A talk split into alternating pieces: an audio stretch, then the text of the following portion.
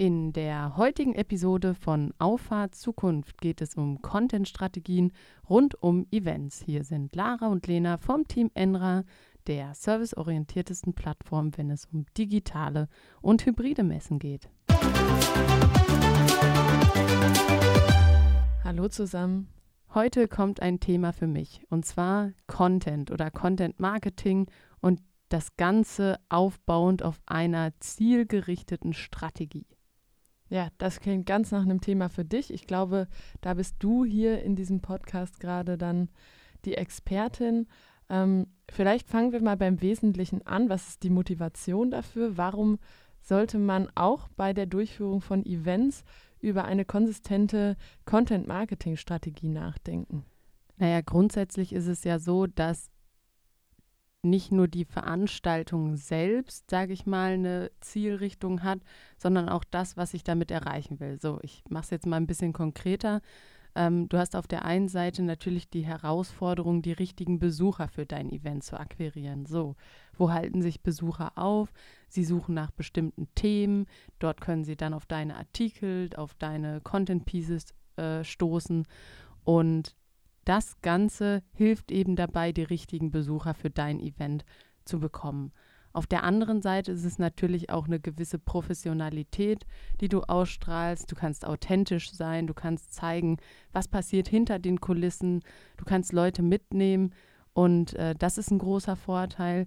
Ähm, und dazu gibt es dann eben unterschiedliche Kanäle, die man bespielen kann, um eben verschiedene Ziele zu erreichen unterschiedliche Kanäle im Sinne von Social Media, Blog, Website. Genau, also ich unterscheide eigentlich immer zwischen eigenen Kanälen, also wo man die komplette äh, Kontrolle drüber hat. Das ist für mich so alles rund um Blog. Ähm, dort ist natürlich ein Reichweitenaufbau sehr langfristig und organisch ähm, ist das auch eher ein Marathon als ein Sprint. Ähm, aber trotzdem lohnt es sich meiner Meinung nach, weil man eben nicht davon abhängig ist, ähm, ob jemand seinen Algorithmus umstellt. Natürlich geht es da auch um Google-Rankings und Co., aber Content, der auf eigenen Ressourcen gelistet ist, den kann ich ja auch im E-Mail-Marketing verwenden, den kann ich meinen äh, Vertrieblern mit an die Hand geben. Das heißt, da habe ich schon ein bisschen mehr Kontrolle. Und der andere große Punkt, Social Media oder Fremdkanäle, und da, das eignet nicht, sich natürlich super dafür, ähm, hinter die Kulissen zu blicken. Das heißt auch hier, wie so oft im Leben, der Mix macht's. Und äh, ich würde jetzt hier gerne mal eine These in den Raum werfen, Lara. Und zwar würde ich sagen, man kann kein erfolgreiches Event durchführen, zumindest ein externes Event, was jetzt nicht in, ähm, in einem, ja, intern in einem Unternehmen stattfindet, ja. wenn man kein gutes Content Marketing durchführt. Ja, gebe ich dir recht. Also äh, natürlich kommt es auch hier drauf an und der Teufel steckt im Detail, aber im Grundsatz ist das moderne Marketing, auch das moderne Event-Marketing schon basierend auf Inhalten. Weil eigentlich geht es ja immer genau darum, Inhalte zu vermitteln, auch auf Veranstaltungen, sei es ein Vortrag, ein Messestand oder, oder, oder. Es geht schon im Kern um Inhalte. Und ich glaube, was, was man verstehen muss, ist, dass wir weggehen von dieser reinen Produktzentrierung und hingehen zu der reinen Besucher- oder Kundenzentrierung. Weil am Ende ist es heute nicht mehr so, dass ich mit meinem Datenblatt auf dich zukomme und sage, mein Produkt hat den Vorteil, den Vorteil, den Vorteil, sondern ich gucke, was bist du für ein Mensch und was hast du für Bedarfe und dafür gebe ich dir eben äh, Hilfestellung und äh, werde so eben für dich zu einem ja, vertrauenswürdigen und guten Partner. Absolut. Ich muss sagen, ähm, mir gefällt dieser Ansatz ziemlich gut. Ähm, ist natürlich jetzt fürs Marketing deutlich mehr Arbeit, würde ich mal sagen, und viel, viel mehr Kanäle, die man bespielen kann. Es reicht nicht mehr, ähm, ja, kleine Anzeigen zu buchen nee. oder ähm, auf einer Website einen Banner zu, zu kaufen. Klar, das kann auch ein Teil sein, einer erfolgreichen Besucherakquise, aber das kann nicht der einzige Teil sein, weil der Kunde oder der Besucher erwartet das, glaube ich, mittlerweile auch, dass man wirklich einen Mehrwert kriegt. Absolut, also sonst bist du halt auch nur einmal da. Ja, genau, klar. Also du hast ja immer die Herausforderung, dass jemand wiederkommt und er kommt nur wieder, wenn er schon mal gute Erfahrungen gemacht hat. Du hast gerade gesagt, das Marketing hat viel mehr Arbeit. Würde ich jetzt nicht so unterstreichen. Man muss einfach seine ähm, Prozesse dahingehend anpassen, dass man den Content, den man, man produziert, für die unterschiedlichen Kanäle bereitstellen kann. Also was heißt das? Wenn ich jetzt einen Blogartikel schreibe oder ein Video drehe, dann kann ich daraus entweder wieder einen Text machen, ne, bei einem Video, oder ich kann ein Video aufnehmen zu einem Text, zu einem bestimmten Thema. Gerade heute der Podcast ist, ne, ist basierend auf einer Überschrift, welche bereits auf unserem Blog, äh, Blog veröffentlicht wurde. Und ich fand das Thema aber so spannend, dass man, dass ich gesagt habe, dass das passt für eine Podcast-Folge. Da können wir uns drüber unterhalten. Und ich fand auch oder ich fand auch die, die Idee gut, dass du mal so deine Sichtweise darauf gibst.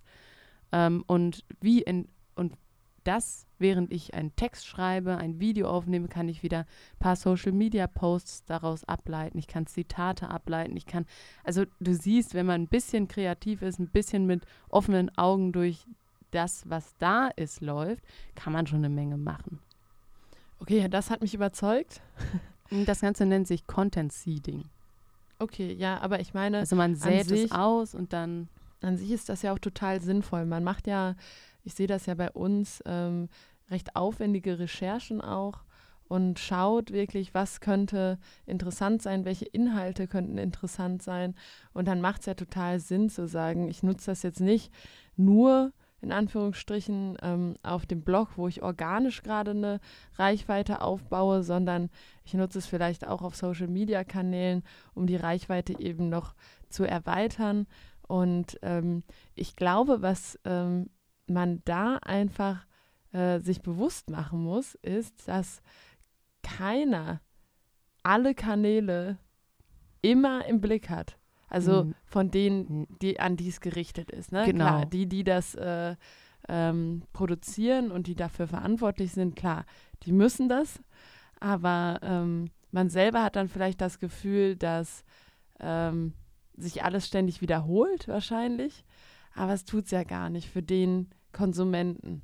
Ja, würde ich nicht mal unbedingt so sagen. Es sind halt ähm, einfach ja detaillierte oder Nischenposts. Ne? Ich glaube, du sprichst hauptsächlich von Social Media, weil bei einem Blog merkst du halt schon, wenn du ein Thema zweimal behandelst. Ja, klar, aber wenn du jetzt zum Beispiel über den Blog einen Podcast machst. Ach so, ja, und, natürlich. Äh, jemand, der den Blog gelesen hat, hört nicht unbedingt den Podcast und andersrum genauso.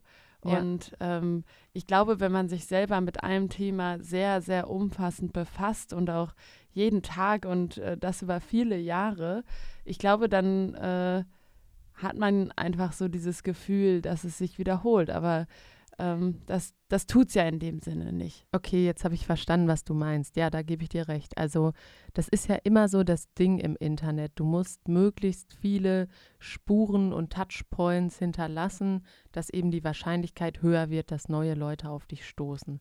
Ich vergleiche das immer ganz gerne mit demjenigen, der sich beklagt, ich lerne keine neuen Leute kennen, verlässt aber sein Haus nicht. So, ähm, ich habe noch nie einen Kunden übers Internet gewonnen. Ja, hast du hast nicht mal eine Website, okay, hast einen Google-Eintrag, Google wo deine Telefonnummer steht. Aber deswegen, es sind immer so die, die Sichtweisen da drauf. Und ähm, es ist aber ein total spannendes Thema und aus dem Grund würde ich ganz gerne auf ein sehr konkretes Beispiel eingehen, ähm, weil wir bei der Digitext ja wirklich auch diese äh, Content-Strategie ähm, dahinter packen. Wir pflegen Social Media äh, wir betreiben einen Blog, wir haben einen Podcast, wir machen ein Magazin und das ist für uns so eigentlich so der Testballon, der uns eigentlich auch zeigt, wie viel Potenzial da noch hintersteckt, wenn man ein gutes Content Marketing drumherum macht. Ja, Testballon würde ich gar nicht sagen. Nee, nicht Testballon, aber so dieser Beweis. Ja, also es ist quasi der. Wir äh, können es mit Zahlen untermauern. Proof of Concept, klar, ja. wenn man das selber, wenn man selber Anstaltungsformate durchführt, ist natürlich der Handlungsspielraum entsprechend äh, anders und man kann auch viel ähm, ja, viel, viele Ideen äh, mit einfließen lassen und auch nachher messbar ähm, analysieren, ob ähm, sich eine gewisse Maßnahme lohnt oder nicht. Ja. Und das ist ja auch dann für unsere Kunden, ähm, die ähm, die Enra-Plattform nutzen, ähm, total wichtig, auf diese Erfahrungswerte zurückgreifen zu können. Ähm, und äh, dass es die gibt, ist, glaube ich, ziemlich wertvoll.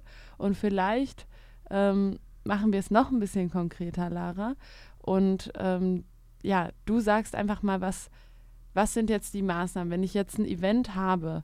Also ich kenne das Konzept des Events, ich habe eine Zielgruppe, aber ich muss das ja jetzt irgendwie noch äh, in, im Sinne von der Besucherakquise bearbeiten, das Thema.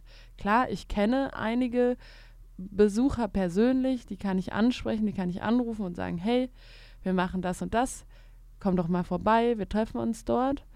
Ähm, aber ich möchte vielleicht mein, meine Reichweite noch ein bisschen erhöhen. Wie schaffe ich das? Ja, gibt es unterschiedliche Herangehensweisen.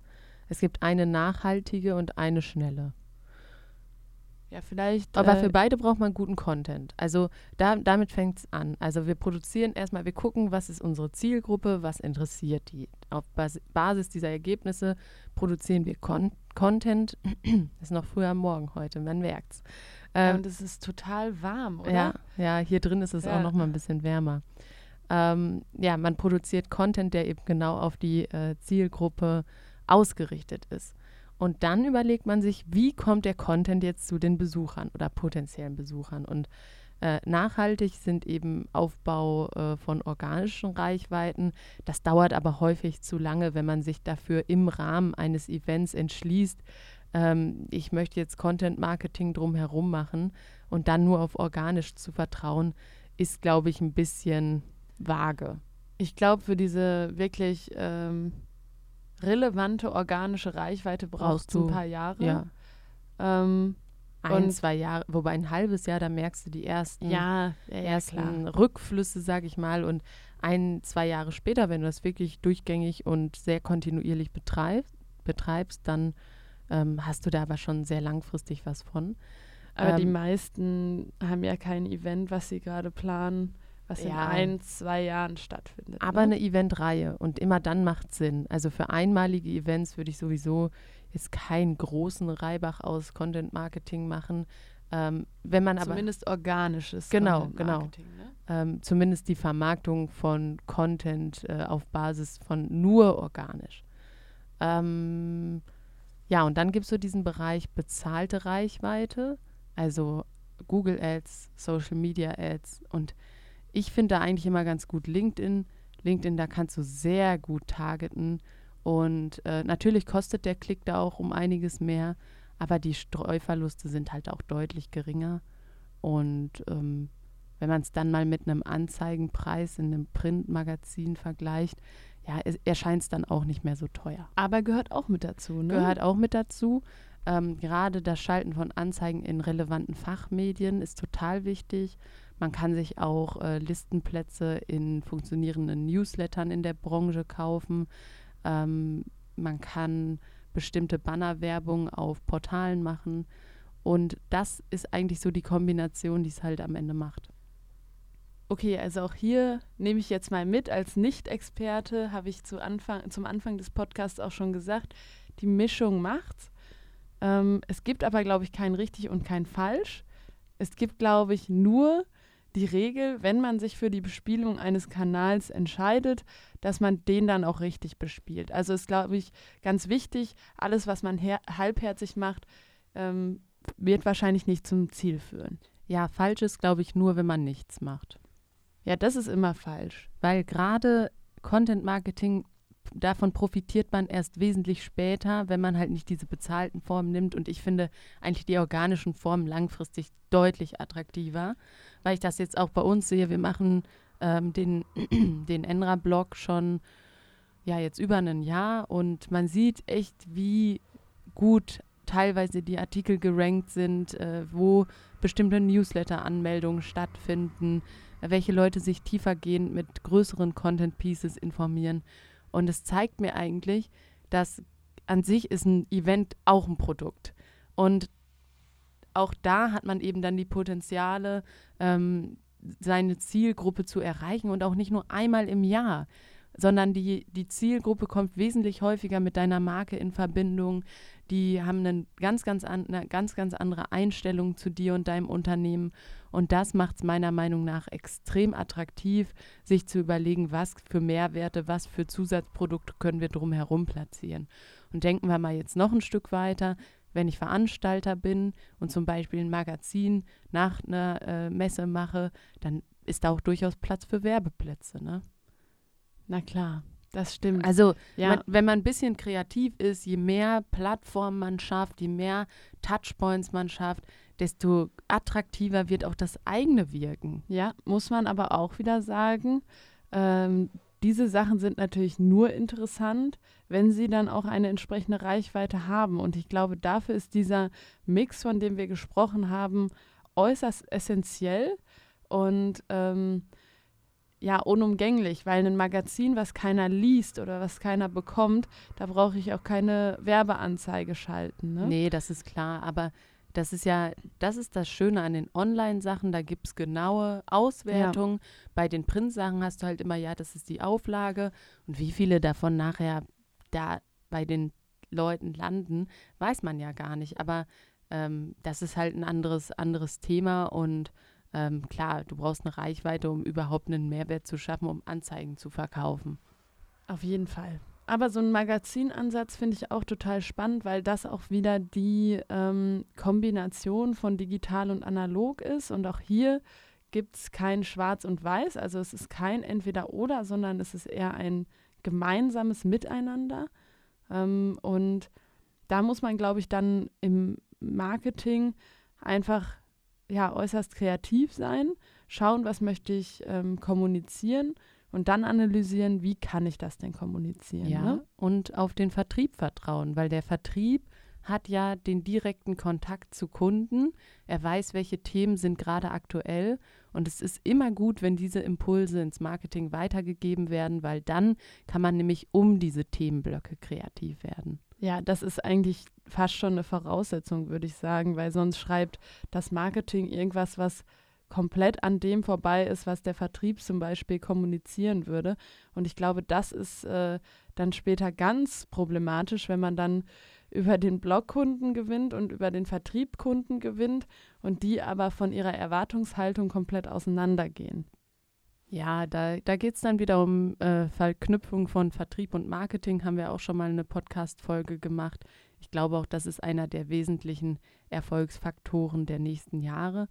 Ähm, aber nochmal zurück zum Thema, vielleicht so eine kleine Zusammenfassung. Content Marketing rund um Events ist total hilfreich, um Besucher zu gewinnen, um neue Aussteller zu beginnen, um die äh, gewinnen, um äh, die Branche zu verknüpfen, um einfach ähm, Input zu geben, sich als Experte und die Expertenplattform zu präsentieren. Und da ja, lauern so viele Potenziale, ähm, wo man noch ganz, ganz viel dran arbeiten kann. Das heißt, wenn man sich dazu entscheidet, muss man einfach äh, loslegen, möglichst viele Spuren hinterlassen und Geduld haben und nicht sofort aufgeben, richtig? Das ist immer so im Leben. Ja, das, das fasst es doch ganz gut zusammen, oder? Ganz genau. So, jetzt müssen wir hier mal aus dieser Sauna raus. Äh, heute werden es 32 Grad. Ja, es wird recht warm. Und man merkt es auch schon. Ja, man merkt es schon, ja. In diesem Sinne, bis zur nächsten Woche. Tschüss. Ciao.